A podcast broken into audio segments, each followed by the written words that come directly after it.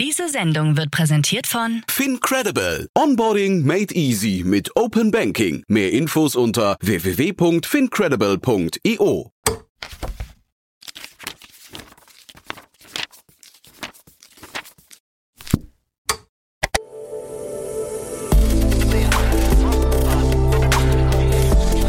Startup Insider Daily.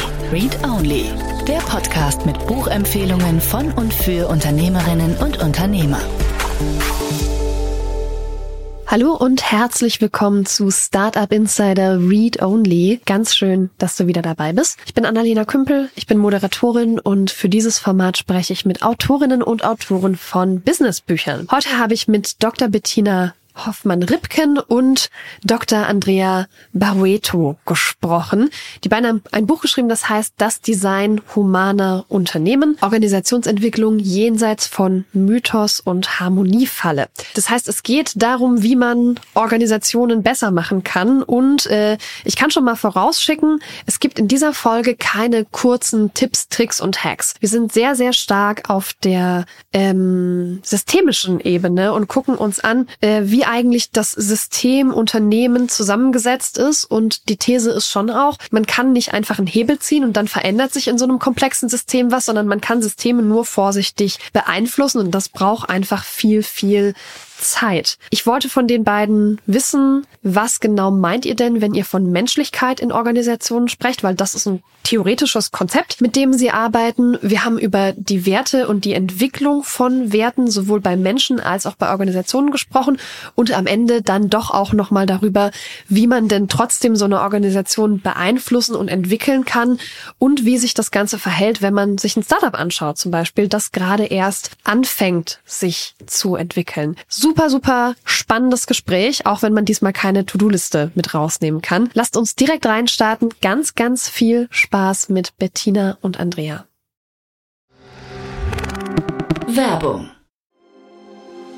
Sei dabei beim HTGF Family Day am 11. und 12. Juni in der Station Berlin. Für zwei Tage voller Inspiration und Business. Tauche ein in ein einzigartiges Netzwerkerlebnis mit bis zu 1500 Teilnehmenden. Erkunde das innovative Seed- und Later-Stage-Portfolio des Hightech Gründerfonds. Lass dich vom vielseitigen Programm inspirieren und knüpfe wertvolle Kontakte. Sichere dir jetzt dein Ticket. Mehr Informationen findest du unter www.family-day-htgf f.de. Startup Insider Daily. Read Only. Hallo Bettina, hallo Andrea, schön, dass ihr da seid. Hallo, Annalena.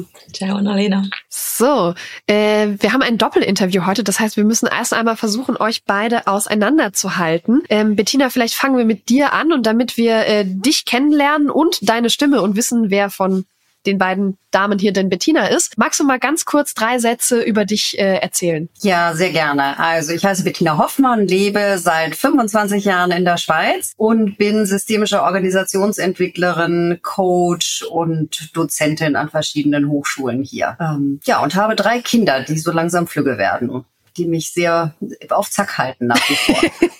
Okay, trotzdem hast du dazwischen irgendwie noch das reingequetscht, so ein Buch zu schreiben, zusammen äh, mit Andrea. Andrea, vielleicht würdest du einmal das Gleiche machen und uns ganz kurz ein bisschen was über dich erzählen. Ja, natürlich. Hallo miteinander, ich bin Andrea Barueto. Ich komme aus der Schweiz, was man am Dialekt wahrscheinlich auch hört. Ich gebe mein Bestes, damit ihr mich versteht. Ich arbeite wie Bettina auch als Coach in der Beratung und als Dozierende an der Fachhochschule in Themen persönliche Entwicklung und Führung. Okay. Ich habe auch drei Kinder und meine sind etwas jünger wie die von Bettina.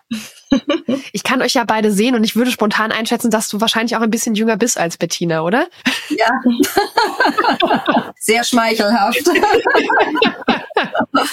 Ihr habt ein Buch geschrieben, Das Design humaner Unternehmen, Organisationsentwicklung jenseits von Mythos und Harmoniefalle. Warum seid ihr auf die Idee gekommen, dass es dieses Buch braucht? Also ohne Corona gäbe es dieses Buch nicht, muss man tatsächlich sagen. Das ist gut, ähm, ist tatsächlich bei vielen Büchern so mittlerweile. ja, das, äh, und wir waren eben als Organisationsentwicklerin und die Digitalisierung war ja noch nicht so vorangeschritten, wie das heute selbstverständlich ist, dass man sich hier sieht und über Zoom mhm. irgendwelche Workshop macht, waren wir tatsächlich Anfang 2020 mehr oder weniger von jetzt auf eben arbeitslos. Ja. Die Organisationen waren mit was anderem beschäftigt und wir haben halt versucht, uns irgendwo mit dieser digitalen Welt so ein bisschen auseinanderzusetzen. Und Andrea und ich haben angefangen, ein Online-Workshop-Modul oder Module zu entwickeln über Achtsamkeit. Und über dieses Thema Achtsamkeit haben wir dann uns, ja, weil wir auch Zeit hatten und Austausch miteinander genossen haben, sind wir über dieses Thema Achtsamkeit, um es auch aus dieser ESO-Ecke nach wie vor ein Stück weit rauszuholen, haben wir uns gefragt, was ist eigentlich, was ist der Kern von Achtsamkeit und worum geht es überhaupt? Und über Achtsamkeit sind wir eigentlich äh, bei dem Thema Menschlichkeit gelandet und bei dieser Frage, was bedeutet eigentlich Menschlichkeit in Organisation? Was bedeutet es grundsätzlich, wenn man Menschlichkeit in Organisation leben würde? Und haben dann angefangen, mal zu recherchieren, ob es darüber schon Bücher gibt ähm, und haben tatsächlich wenig dazu gefunden, außer relativ banales, so ja, man ist halt nett miteinander und man ist wertschätzend miteinander und man respektiert sich, was so ungefähr in jedem guten Leitbild steht. Aber was bedeutet Menschlichkeit auch aus einer theoretischen Perspektive? Und, und ähm, einerseits das äh, haben wir nirgendwo gefunden. Und dann hat uns aber auch umgetrieben, wie haben sich überhaupt Organisationen entwickelt und was bedeutet das allenfalls auch für Arbeit 4.0? So ist eigentlich ähm, der Stein so ein Stück weit ins Rollen gekommen. Oder Andrea, habe ich da was vergessen? Ja, ich würde auch sagen, genau so. Und ich weiß noch unsere Diskussion, als wir dachten, Achtsamkeit, wenn alle Organisationen achtsamer wären, mhm. wäre die Welt eine andere. Bis wir gemerkt haben, nein, Achtsamkeit allein genügt nicht. Und da plötzlich ist der Trichter aufgegangen. Und es war tatsächlich so, dass Bettina die Idee hatte, einen Artikel zu schreiben für unser Training. Und dann mag ich mich erinnern an den Moment, als ich in einer Weiterbildung war mit, mit dem Coaching, als plötzlich eine Mail reinkam und es hieß, Andrea, lass uns ein Buch schreiben, ich bin im Flow. und wenn die mich kennen, die wissen, dann sage ich einfach mal, natürlich machen wir. Und dann hat eigentlich die Geschichte begonnen. Genau. Okay, und Bettina hat gerade schon gesagt, es geht um Menschlichkeit in Unternehmen. Und also wenn ihr das schon so schön herausgearbeitet habt, was genau ist denn damit gemeint? Ja, das äh, würde ich sagen, lies mal unser Buch. Aber das wollt ihr ja jetzt nicht, sondern ihr wollt hören, was ist Menschlichkeit. Also wir haben versucht, mal Menschlichkeit aus verschiedenen Perspektiven, theoretischen Perspektiven zu definieren. Mhm. Ja, was heißt Menschlichkeit eigentlich aus einer evolutionären Perspektive? Was macht den Menschen oder was unterscheidet den Menschen ganz primär oder ähm, in erster Linie von, von anderen Lebewesen? Ähm, was ist es aus einer neurobiologischen Perspektive? Was ist es aus einer humanpsychologischen Perspektive? Was ist es aus einer sogenannten integralen Perspektive? Ähm, was ist es aus einer äh, emotionalen und kognitionstheoretischen Perspektive. Also wir haben verschiedene Perspektiven angeguckt und haben dann letztlich festgestellt, ähm, dass Menschen ähm, vor allen Dingen ein Umfeld brauchen oder der, der Idee zugrunde liegt die, die Überzeugung, dass Menschen ein inhärentes Bedürfnis haben, sich zu entwickeln. Und dass Menschlichkeit in Organisationen, Organisation oder dann gelebt wird, wenn Organisationen ein Umfeld schaffen, in dem sich Menschen umfangreich und nicht nur in ihrer Professionalität, sondern auch in ihrer Persönlichkeit. Mhm. Und dazu bedarf es halt verschiedener Facetten, damit das möglich wird. Also für mich ist immer ganz wichtig, bei diesem Menschlichkeit hängt auch immer so ein Touch von irgendwie nett und lieb und freundlich sein an.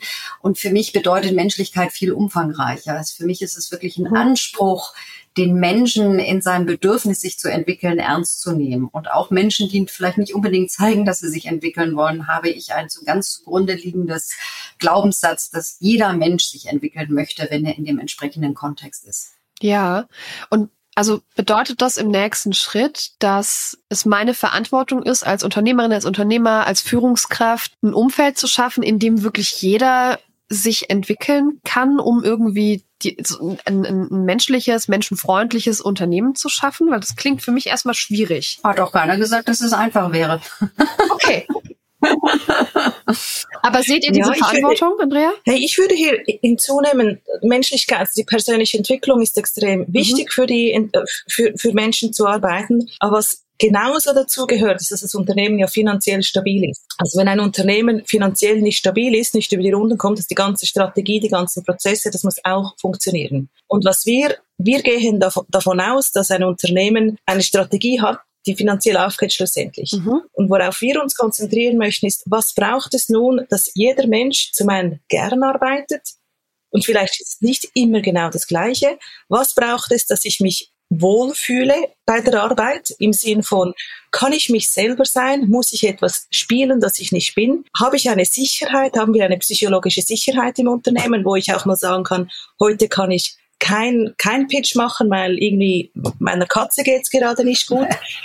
Menschlich heißt aber auch für mich, dass man einspringt für die anderen und sich bewusst ist, wenn ich etwas nicht übernehme, muss jemand einspringen. Das heißt mehr Belastung für die anderen. Mhm. Was ist eigentlich ein, also es ist etwas Komplexes und es ist, so wie, so wie wir die Menschlichkeit am Schluss aufgeschlüsselt haben in unserem Modell, ist es wie, sind, es verschiedene Pfeiler oder verschiedene Themen, die auf die Menschlichkeit wirken. Und jede und jedes Unternehmen hat einen anderen, eine andere Aufstellung und es gibt nicht die eine Lösung, sondern es ist angepasst auf, wo steht das Unternehmen, was ist sein Fokus, was hat es alles schon gemacht, mhm. wo, sind, wo sind seine Stärken, wo sind seine Schwächen, aber auch was sind die Hauptwertesysteme des, des Unternehmens, der Mitarbeitenden.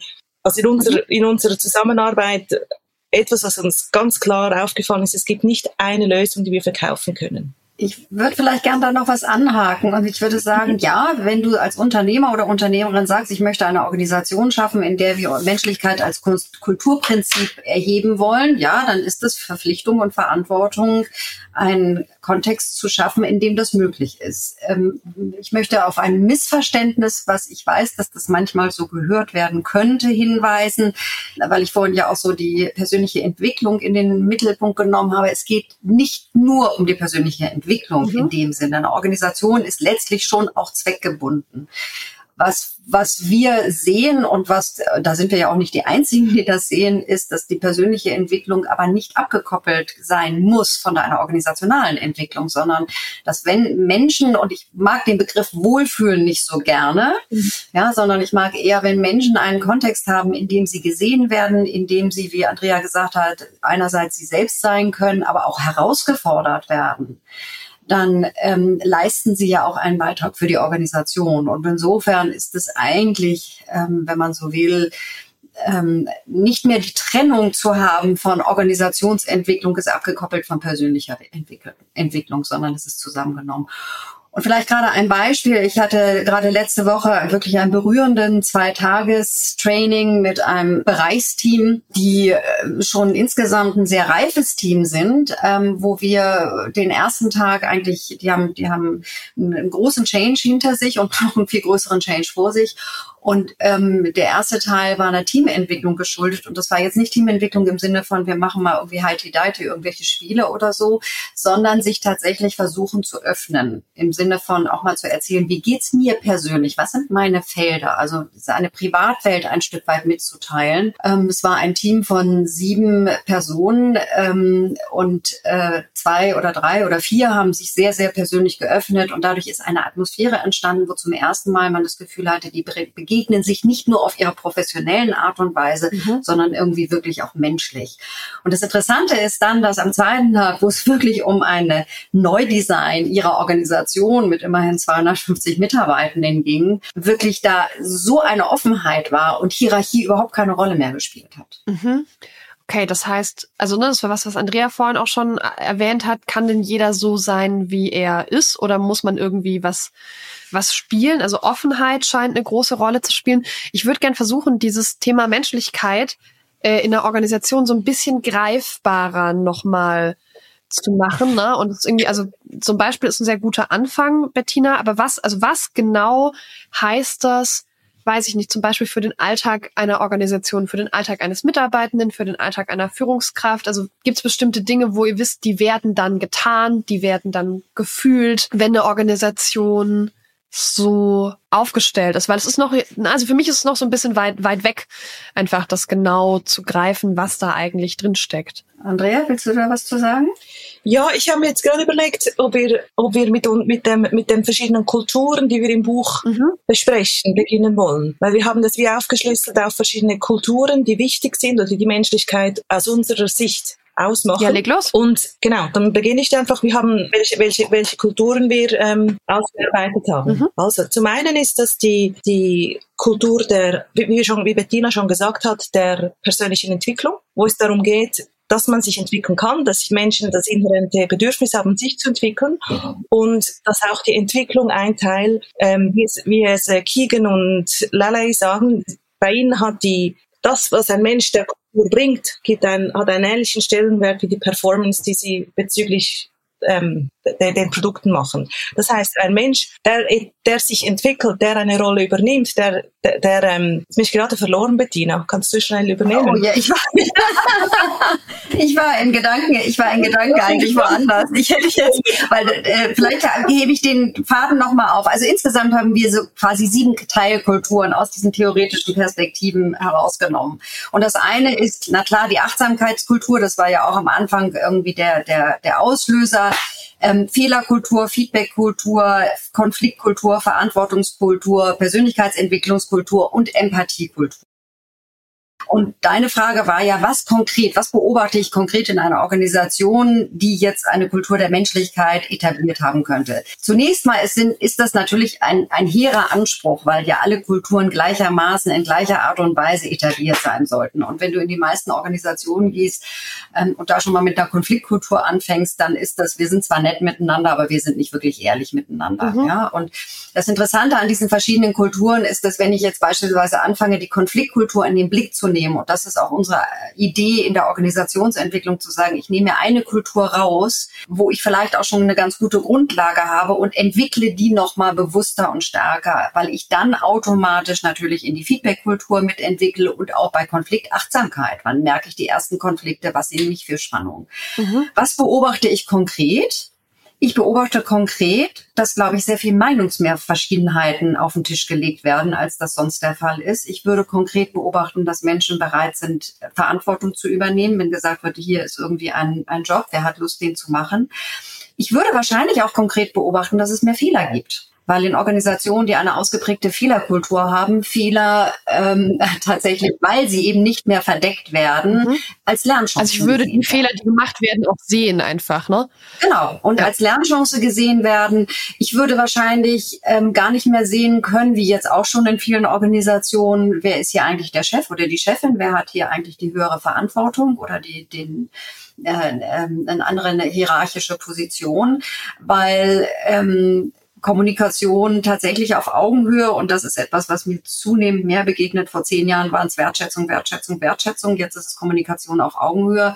Aber Kommunikation auf Augenhöhe ist in hierarchischen Organisationen nach wie vor eine Herausforderung, weil ich unterschiedliche soziale Status habe. Und in dem Moment, in dem ich deine Chefin bin und allenfalls noch ein aus dem letzten, nicht nur letzten Jahrhundert, sondern letzten Jahrtausend stammendes MBO machen würde, also Zielgespräch führen würde, habe ich nicht gleiche Augenhöhe, weil ich dich bewerte. Ist das ein Stück weit so ein bisschen eine Antwort auf deine Frage? Ja, genau. Also das sind Sachen, die sehr, die sehr beobachtbar sind. Okay, ich meine, das ist ja schon auch was, also wenn ich das so höre, dann klingt es nach dem, was ich mir als ideale Kultur vorstelle, wenn ich mich auch mit Leuten darüber unterhalte, die sich mit Kulturentwicklung beschäftigen. Wir haben ja auch in diesem Podcast schon äh, viele Menschen interviewt und die, die Bücher zu dem Thema geschrieben haben. Das heißt, für uns ist das Thema nicht ganz neu und trotzdem wissen wir ja, es ist wahnsinnig schwer, das zu entwickeln.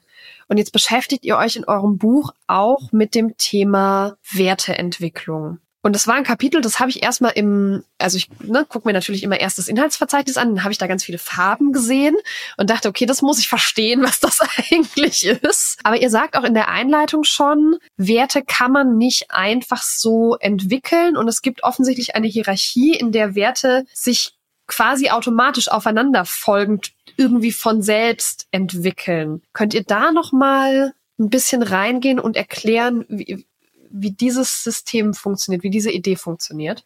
Mhm, kann ich gerne. Ja, gerne. Also die Spiraldynamik, die wir im Buch erwähnt haben, vorneweg ist ja auch eine Theorie, mhm. die versucht, etwas, das man beobachtet, abzubilden oder aufzuzeigen. Und was in der Entwicklungspsychologie stark ist, ist, dass ja ein Kind sich entwickelt bis zum Erwachsenen. Da gibt es verschiedene Entwicklungsstufen. Jedes Kind, ähm, es lernt, es, es hat verschiedene kognitive Fähigkeiten, motorische und so weiter. Und Generell ist die, die, Psycholog die Entwicklungspsychologie ist Mitte, Anfang Mitte 20 fertig, weil dann mit 23 ist das Gehirn entwickelt. Und wo die Spiraldynamik ansetzt, ist das von der Idee aus, dass wir uns weiterentwickeln, dass wir mit 2023 nicht gleich sind wie mit 40, 60, 80, dass wir uns je nachdem nach, nach sozialem Kontext, Umfeld, Erfahrungen weiterentwickeln. Und was jetzt die verschiedenen Autoren der Spiraldynamik beobachtet haben, herausgefunden haben, dass es da eine gewisse es ist nicht zufällig, wie wir uns entwickeln, sondern es gibt Muster, wie wir uns entwickeln. Und die Spiraldynamik versucht das abzu, abzu, aufzuzeigen. Die Farben, die sind äh, zufällig gewählt. Die haben nicht viel, also es gibt keine tiefere, es gibt auch verschiedene Farben. Ein, währenddem der eine Autor diese Sp ähm, Farbe benutzt, hat der andere eine andere. Wir haben uns jetzt nach der Spiraldynamik nach den Farben ähm, orientiert. Mhm. Und warum wir das in die, mit den Unternehmen, warum das spannend für uns ist, das mit den, mit den Unternehmen zu verbinden, ist, wenn ich ja verschiedene Mitarbeiter habe, die unterschiedlich entwickelt sind.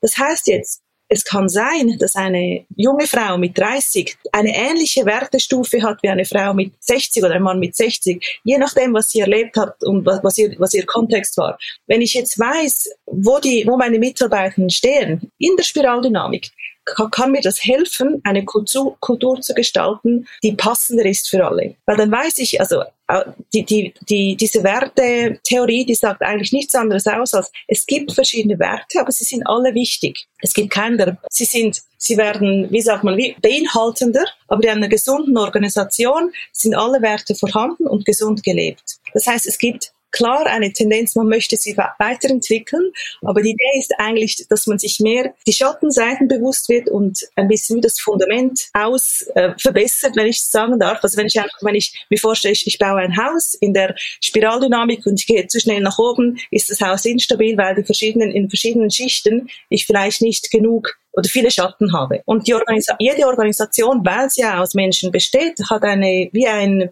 wie sagt man, eine so eine, eine Grund, hat Grundwerte, wo sich vielleicht die meisten Mitarbeitenden befinden. Und das ist jetzt unterschiedlich. Ein Startup hat wahrscheinlich eine andere Werteschicht, wo sich die meisten Mitarbeitenden befinden, im Vergleich zu einem staatlichen Unternehmen oder einer NGO, einem Unternehmen in der Schweiz, Deutschland, wo man auch immer hin will. Und das Spannende für uns war, dass mit einzubeziehen als zusätzliche Perspektive, um einem Unternehmen bestmöglich eine, zu helfen, eine Lösung zu kreieren, damit die Menschen in ihrem Unternehmen gesehen werden. Und was ich persönlich erlebt habe, ist, bei, als ich das letzte Mal bei einer, mit einer kleinen Geschäftsleitung, es waren sieben Personen, haben mir auch dieses Werteprofil angeschaut und plötzlich werden, wird die Sprache ist nicht mehr persönlich, es ist dann nicht, ähm, die Frederike ist so und so, sondern, ah, oh, sie denkt in dieser Wertestufe. Mhm. Von ihr persönlich denkt sie so und dann sagt der nächste Kollege, hey, ich sehe das anders, ich sehe das eher jetzt zum Beispiel rot. Und es kann wie eine Sprache kreieren, dass ich mich nicht mehr angegriffen fühle, ich mich selbst, sondern man sieht, welche Brille man aufhat, aus welcher Werteschicht man etwas sieht. Was hier auch, auch wichtig ist, dass ein Mensch hat klar eine, ein, eine Werteschicht, wo er sich am meisten, wo er am meisten ist, aber die ist auch flexibel. Das heißt, wenn ich unter Druck bin oder unter Stress, verhalte ich mich anders. Kognitiv bin, bin ich meistens ein bisschen weiter, als ich mich verhalte, wenn ich im, unter Druck oder Stress bin. Ja, würde das Bettina, ja, ja, ich würde das vielleicht noch gerne ergänzen wollen. Also die Idee ist, dass Werte eben die Kernaussage ist, Werte entwickeln sich nicht einfach so. Und die Idee, wie viele Organisationen anfangen, Kulturentwicklung zu betreiben, in denen sie erstmal sagen, welche Werte hätten wir denn gerne, halten wir aus dieser Hinblick nicht für so wahnsinnig klug, weil wenn die Werte noch gar nicht internalisiert sind in der Kultur, dann ähm, und, und weit weg sind und möglicherweise aus Wertestufen sind, die noch jenseits sind von der Kultur dieser Organisation, löst das häufig mehr Zynismus aus. Ja, also eine Organisation, die überhaupt keine was weiß ich, ähm, kein Zusammengehörigkeitsgefühl entwickelt hat. Und auf einmal sagt man, Zusammengehörigkeit ist jetzt unser Wert oder we value our people, aber ähm, das ist eine Organisation, die extrem ergebnisorientiert und fokussiert ist, dann löst das ein Spannungsfeld aus und, und schafft keine Energie, oder oh, würden wir gerne hinkommen. Und dieses ähm, Spiraldynamikmodell, was eben quasi erklärt, dass Werte sich in bestimmten Hierarchien und in einer bestimmten Logik entwickeln, hilft, einen Blick auf die Organisation zu haben. Wo ist die Organisation und was ist auch anschlussfähig in dieser Organisation? Also nehmen wir jetzt mal, und das ist ja auch so ein Kernelement, dass wir sagen, viele äh, haben sich aufgemacht auf New Work oder Agilität, agile Organisationsform. Und da sagen wir ganz klar, eigentlich ist die Agilität, also nicht Doing Agile, sondern Being Being Agile, was ja ein ganz großer Unterschied ist. Ja, Doing Agile ist sehr leistungsorientiert, sehr quasi sehr ökonomisch ähm, und Ökonomie ist ja überhaupt nicht schlecht, aber es ist sehr, sehr, sehr leistungsorientiert mhm. und, und wenig ja, also ist noch was anderes als being agile, wo wirklich Menschen in Verantwortung gehen. Ähm, und wenn man jetzt sagt, wir wollen tatsächlich agil werden, dann sagen wir, da müssen bestimmte Werte schon entwickelt sein, damit diese Kultur überhaupt trägt. Und ich glaube, das ist ein Grund, warum viele Organisationen in ihrer Agilisierung äh, hoffnungslos gescheitert sind, weil sie gedacht haben, das ist ein Konzept, was ich etablieren kann und nicht gesehen haben, dass das eigentlich eine Kultur ist in erster Linie, die sie damit etablieren. Ja, okay, das heißt, also das, was ich jetzt raushöre, ist erstens, ich kann Werte nicht einfach so entwickeln, ich muss eigentlich erstmal Werte aus analysieren. Also wenn ich rausfinden will, welche Werte meine Organisation hat, dann muss ich mir das, also muss ich mir das genau angucken, weil die Werte ergeben sich aus den Werten der Menschen, die in diesem Unternehmen arbeiten oder in ja, also da wäre ich, da wäre ich vorsichtig, nee? da würde ich gerne kurz unterwenden, weil die individuellen Werte nicht unbedingt die kollektiven Werte sind. Das ist ja das Interessante, ja. dass eine Kultur, also eine Organisationskultur kann ganz anders sein als meine Werte. Und da kommt der systemische ja, okay. Gedanke rein, auch dass wenn ich eigentlich andere Werte habe, aber ich bin jetzt in einer Organisation, die halt Werte wie, ähm, keine Ahnung, Leistungsorientierung oder sonst irgendwie etwas lebt, dann prägt das auch mein Verhalten. Ja, also die Organisationskultur ist nicht die Summe der Werte ihrer Mitglieder, sondern die ist ein Stück weit unabhängig davon, ähm, die sich eben aus, aus Historie, aus gruppendynamischen Prozessen, aus, aus Strategie, aus ganz vielen anderen Dingen zusammen ergeben. Ja. Aber sie wird beeinflusst von den Werten. Also es hat einen Zusammenhang, aber es ist nicht die Summe. Von, von den Werten, aber nicht von den Individuen. Wenn, dann wird sie natürlich sehr maßgeblich beeinflusst von der, von der Führungsspitze. Das, das, ähm, okay. Ja, also ja. Da, ich würde auch immer sagen, eine Organisation kann sich auch nur so weit entwickeln, wie maximal die Führungsstriffe von ihrer Organisation, von, von ihren Wertekonstrukt oder Bewusstsein ähm, entwickelt ist. Das ist ganz spannend, weil das passt tatsächlich gut in, in viele Dinge, die wir so in der Startup-Szene besprechen, ne? auch wenn es um die Frage geht, wie lange bin ich denn als Gründerin oder als Gründer persönlich geeignet, mein Startup noch zu führen, zum Beispiel, weil das ja immer mal wieder passiert. Also es viele Gründerinnen und Gründer entwickeln sich auch selber sehr schnell. Auch davon berichten die natürlich viel. Aber es gibt auch manche, die einfach einen Punkt haben, wo sie sagen, ab hier bin ich nicht mehr der richtige, richtige mhm. Mensch für diese Organisation, um sie weiter wachsen zu lassen, wenn das denn mein, mein Ziel ist.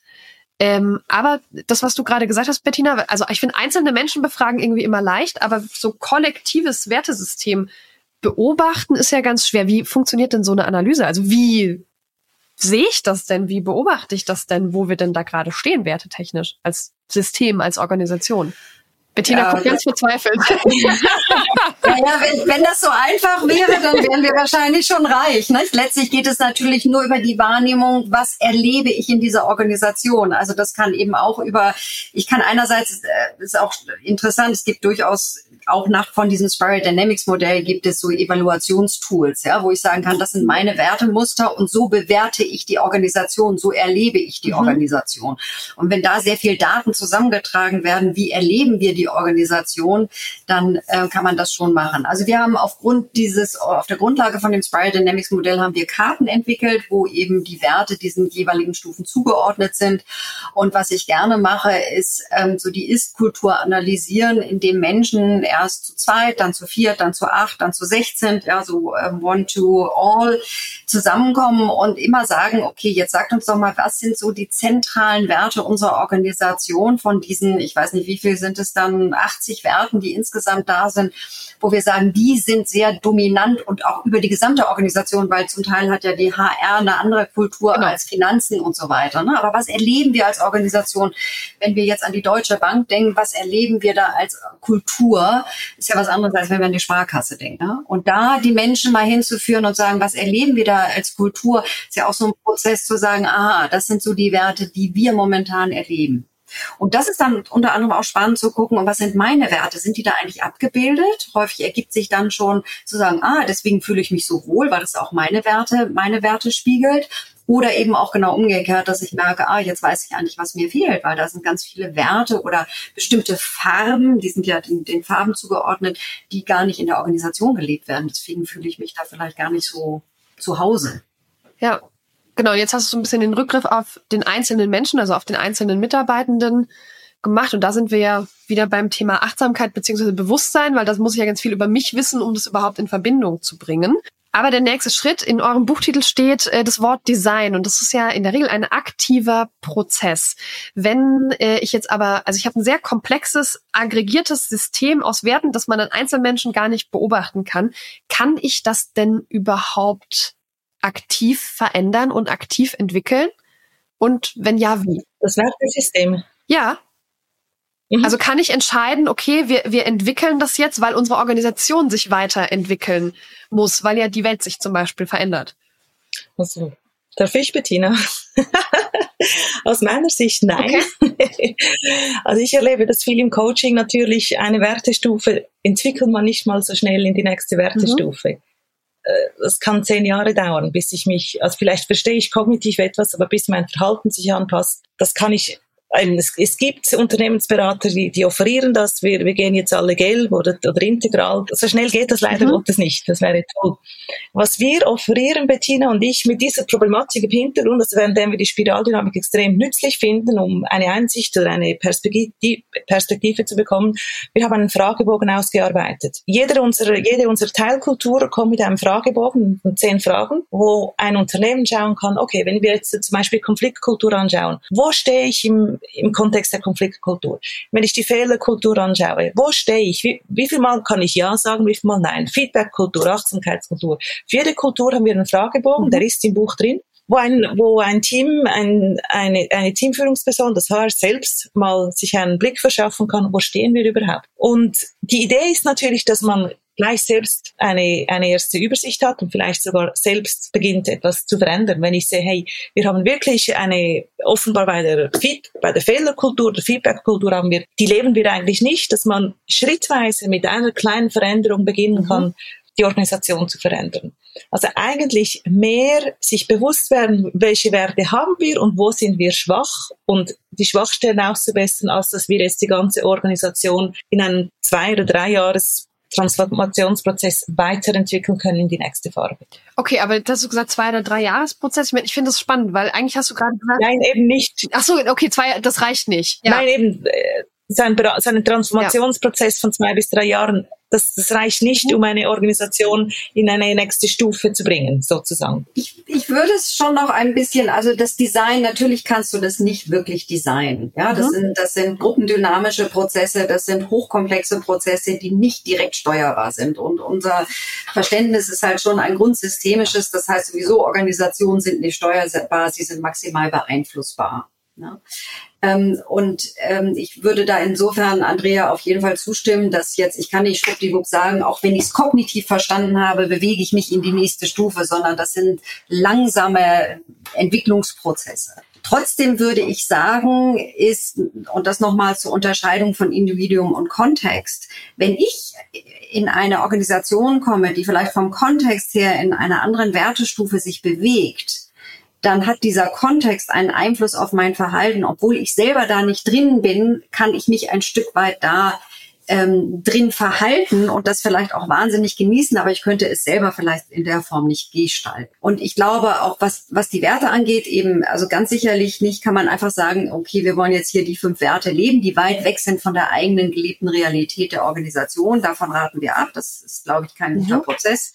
Ähm, aber ich kann eben sagen, also erstmal sagen, was ist und welcher Wert vielleicht auch von anderen Stufen, die ich durchaus schon habe, aber welcher Wert fehlt mir? Welcher Wert fehlt mir, damit ich irgendwo jetzt als Gesamtorganisation ein Stück vorwärts komme? Also insofern ist es schon auch ähm, ein, ja, ein, ein Schritt zurück in der Vorstellung, was alles äh, an Organisationen gestaltbar ist, aber trotzdem kann ich es beeinflussen.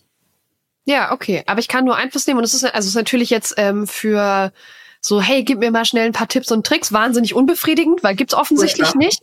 Ne? Und du sagst auch so, also es ist schon so eine Version von, naja, es ist, wie es ist. Und wenn du es ändern willst, dann nur langsam und vorsichtig und mal gucken, ob es klappt. Weil es gibt halt nicht einen Hebel, der mit was anderem verbunden ist. Und wenn du da dran ziehst, dann funktioniert was anderes plötzlich, sondern. Also die Alltagserfahrung ist ja genau die, dass wir diese Erfahrung nicht machen. Und trotzdem genau. suchen wir seit 100 Jahren danach, welche Methode gibt mir irgendwie von jetzt auf eben meine innere Kontrolle oder mein. Ja, wir versprechen sie ja auch. Also Bitte? es gibt ja, es gibt ja hunderte von Büchern, die genau diese Methodik verspricht. Genau, aber sie funktioniert nicht. Also ich meine, keines dieser Bücher, glaube ich, habe ich oder ich habe noch nie jemanden gehört, der gesagt hat, ja, jetzt funktioniert mein Leben, jetzt funktioniert meine Organisation. Also es ist ja irgendwie ähm, der, der, der fromme Wunsch, Komplexität mit Einfachheit zu begegnen. So, ja, das, genau. fun das funktioniert nicht. Also ein erster Schritt ist mal Anerkennen der Komplexität und Anerkennen der Nichtsteuerbarkeit, aber gleichwohl der Beeinflussbarkeit. Und ich würde auch nicht nur sagen, dass alles langsam geht, sondern ich glaube, ähm, oder ich glaube nicht nur, sondern ich weiß auch, dass kleine Interventionen, die wirklich mal das System irritieren, durchaus eine ganz große Wirkung haben können und im persönlichen und subjektiven Empfinden oder auch im organisationalen Empfinden auf einmal was völlig Neues ist. Zum Beispiel Wir waren nur davor, Organisationen mit irgendwelchen Methoden zu überfrachten, die überhaupt noch gar nicht zu ihrem Wertesystem passen. Ja. Hast du ein Beispiel für so eine Intervention, die sehr viel Irritation auslösen kann und dann wirklich was tut? Naja, also diese Intervention, die muss halt immer angepasst sein an den Stand der Organisation oder der Gruppe, mit der ich da zusammen bin. Ja, also diese Intervention von der, von dem Workshop, von dem ich heute Vormittag erzählt habe, wenn ich das in einem Geschäftsleitung gemacht hätte, wo ich vor letzte, letzte Woche drin war, das wäre völlig in die Hose gegangen, weil die da überhaupt noch nicht sind. Da ist so viel Vorsicht, mhm. die sagen sich überhaupt nichts. Also ja. insofern die Intervention, es ist nicht die Intervention, die es macht, sondern immer ist sie anschlussfähig an das System, wo ich mich gerade befinde. Mhm. Aber ist vielleicht, also ist auch sowas wie, weiß ich nicht, ich schmeiß zwei Führungskräfte raus, eine Intervention, die ja. sehr kulturverändernd sein kann. Also ich denke mir, ich habe das schon häufig selber beobachtet und erlebt in Organisationen, in denen ich war. Da hat dann jemand gekündigt und plötzlich war alles entspannter oder nerviger. Mhm. Ähm, also das, das, das, das glaube ich auf jeden Fall. Ne? Und es gibt ja von dem ähm, Adam Grant die Theorie der Givers und Takers. Und der sagt, also solange ich einen Taker im, im Team habe, kommt mein Team eigentlich nicht zum Fliegen. Ja, also das mhm. ist, das ist, und ich glaube, das ist auch eine Intervention, die häufig zu wenig kategorisch, vor allen Dingen in der Führungsebene gemacht wird, weil es gibt ganz häufig in der Führungsebene, ja, wenn, wenn, wenn, wenn wir so eine Organisationsentwicklung angehen wollen, sei es auch eine agile Organisationsentwicklung, und da ist ein Geschäftsleitungsmitglied und sagt irgendwie, ich finde das alles Banane und ich finde das alles nur alter Wein in neuen Schläuchen, dann kann diese diese Person so einen Prozess konterkarieren. Weil damit, damit bricht die gesamte Glaubwürdigkeit. Und deswegen ist schon mein großer Wunsch, äh, zunehmend noch ehrlicher zu meinen Klienten zu werden, als ich es schon bin. Aber manchmal muss man auch gucken, dass man auch Geld verdient. Ja, ja. Ja, ja. Vor zwei Wochen hatte ich eine Anfrage von einem kleinen Unternehmen und von einem, einem Studierenden von mir.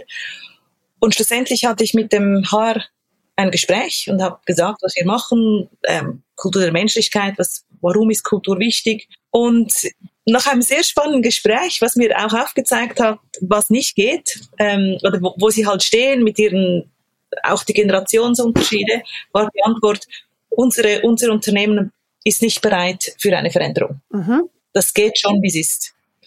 Und das ist spannend, weil das ist ja auch ein Prozess, wenn, wenn, wenn die Geschäftsleitung nicht dabei ist, wenn sie entscheidet, nein, das muss so gehen, wie, wie es jetzt geht, auch wenn wir eine riesen Fluktuation haben, auch wenn wir keine jungen Menschen einstellen können, auch wenn die Zusammenarbeit offenbar nicht funktioniert, die Geschäftsleitung muss dabei sein. Und ich glaube, das ist eine wichtige Message von uns auch. Wenn, wenn die Geschäftsleitung nicht dabei ist, dann müssen wir nichts probieren. Das ist eine Pflasterpolitik, wie man so schön sagt im Schweizerdeutsch. Pflasterpolitik. Also es ist häufig zu beobachten, dass über HR irgendwie, HR hat den Wunsch, was anders zu machen, vielleicht irgendwie tatsächlich auch in Richtung Menschlichkeit zu gehen ähm, und, und wollen das in irgendeiner Form runterkriegen und in die Geschäftsleitung kriegen. Aber wenn die nicht dabei ist und wenn die nicht die, sa die sagen dann halt, ja, ja, macht mal und das ist irgendwie schön, weil Menschlichkeit ist ja umsonst. Genau. Kein mach, mach mich, aber mach mich nicht nass. Ne? Das sind so die. Ja. Und das ist, das ist schwierig. Also ich hatte jetzt gerade ein, ein, eine Situation, wo ich gemerkt habe, die haben zwar Ja gesagt, aber letztlich immer wenn es darum geht, dass sie sich wirklich mal einander transparent und in Cora-Publikum Feedback geben, waren sie dann doch gerade irgendwie zu müde, zu erschöpft oder fanden was anderes wichtiger. Ja, das sind ja. halt Muster. Das haben sie dann allerdings selber erkannt. Sie haben gesagt, ja, das ist ja unser Muster. Und ich gesagt, ja, da steht ihr. Aber das allein schon zu erkennen, ist ja schon ein Schritt. Ja. Ganz zum Abschluss möchte ich noch mal kurz auf den Aufbau einer Organisation schauen, weil das ist ja das, was im Startup-Ökosystem häufig passiert. Da fangen ein paar Leute an, häufig zwei, drei, mit einer Idee und dann arbeiten die erstmal zu dritt und ich glaube, auch da entwickelt sich schon viel Kultur. Und dann geht's irgendwann los mit, okay, wir haben jetzt vielleicht ein bisschen Geld, wir stellen jetzt die ersten Mitarbeitenden ein und dann fängt es an zu wachsen und nach einem Jahr, anderthalb sind es dann irgendwie zehn Personen, 20 Menschen und dann geht es relativ zügig, dass es mehr werden. Kann ich denn am Anfang beeinflussen, was ich für eine Organisation baue? Oder entwickelt die sich zwangsweise an meiner eigenen inneren Entwicklungsstufe und es ist eigentlich wurscht, was ich sonst mache? Ich denke ja. Und das kommt wieder mit den mit den Gründern oder Organisation, äh, äh, Gründer der, der Startups. Wenn sie sich, wenn sie ein Bewusstsein haben, nehmen wir an, sie haben unser Buch gelesen und sie finden es echt toll. Und sie haben das Bewusstsein, ah, es gibt verschiedene Themen, die eine Menschlichkeit ausmachen können. Sobald wir wachsen, ist ja auch die Kommunikation eine neue, eine andere. Weil wenn wir nur zu dritt sind, können wir anders zusammen kommunizieren, als wenn wir 10, 20 und dann Angestellte haben. Und ich denke, hier ist wirklich das Spannende. Das Wichtige ist, wenn, wenn, wenn man sich gewisse Werte auf die, auf die Fahne schreibt, wenn man merkt, ich kann es nicht mehr, dass man sich dann Unterstützung holt. Mhm. Wenn, wenn ein Gründer merkt, ich möchte gern so, ich möchte gern so kommunizieren, ich möchte mich gern so verhalten im Konflikt und ich kann es nicht, dann ist es wieder etwas Persönliches, oder? Weil wir haben vorhin gesprochen, kann sich die Organisation, also eben, es ist abhängig von der Führungsstufe, wie weit sie sich entwickeln kann. Ja. Und hier kommt wieder dieses Bewusstsein hinein. Wo, wo, wo stehe ich im Ganzen? Wo sind meine Stärken? Wo sind meine Schwächen? Und wann, wann geht's nicht? Wann brauche ich Unterstützung? Und wo bin ich auch, vielleicht bin ich auch mal fertig, vielleicht brauche ich mal zehn Jahre lang geht es nicht weiter, weil ich keinen Durchbruch habe in der persönlichen Entwicklung. Ich würde es nochmal auf die organisationale Ebene heben und sagen, ja, du kannst Strukturen schaffen, die dich darin unterstützen, bestimmte Teilkulturen intensiv oder bewusst zu gestalten und deswegen auch Design, das Design humaner Unternehmen. Ja, dass ich sage, ich weiß genau, wenn es schwierig wird und wenn mehr Leute zusammenkommen, Entscheidungsprozesse komplexer werden, vielleicht der Druck steigt, ja, dann kommen andere Dynamiken rein. Aber wenn ich von vorher schon weiß, wir brauchen gewisse Teamhygiene regelmäßig. Und die nehmen wir, die Zeit nehmen wir uns, weil das einfach Zeit ist, die sich hinterher auszahlt dann habe ich, wenn ich das im Design drin habe und in den Prozessen drin habe und in den Strukturen drin habe und dann eben auch in der Kultur drin habe, dann kann ich da schon etwas vorbereiten. Und manche Prozesse oder auch Strukturen müssen dann wieder angepasst werden, je nachdem, wo ich bin oder auch wenn sie sich totgelaufen haben. Ja, okay. Ganz oft frage ich am Ende noch nach Tipps, die unsere Hörerinnen und Hörer jetzt umsetzen können. Das frage ich euch nicht. Ähm, ja, ich möchte, glaube ich, sagen, keine Angst, einfach mal, also viel falsch machen kann man nicht. Mhm. Das ist ein guter, ein guter Appell. Damit können wir das Ganze hier äh, wunderbar zumachen. Bettina, Andrea, vielen, vielen Dank, dass ihr euch Zeit genommen habt. Und äh, in der, auch wenn ich hoffe, dass keine Pandemie mehr ausbricht, vielleicht hören wir uns ja beim nächsten Buch. Danke euch. Dankeschön. Danke, Annalena. Ciao. Startup Insider Daily. Read Only. Der Podcast mit Buchempfehlungen von und für Unternehmerinnen und Unternehmer. Das war das Gespräch mit Bettina und Andrea und vielleicht hast du ja Lust, noch ein bisschen tiefer einzusteigen. Dann empfehle ich dir auf jeden Fall das Buch. Da kann man wirklich nochmal auch über diese Wertethematik ganz, ganz viel lesen und es gibt noch ein paar mehr Themen, die die beiden da aufmachen. Ich wünsche dir erstmal eine fantastische Woche und wir hören uns nächsten Sonntag wieder zur nächsten Folge Startup Insider Read Only. Vielen Dank und bis dann.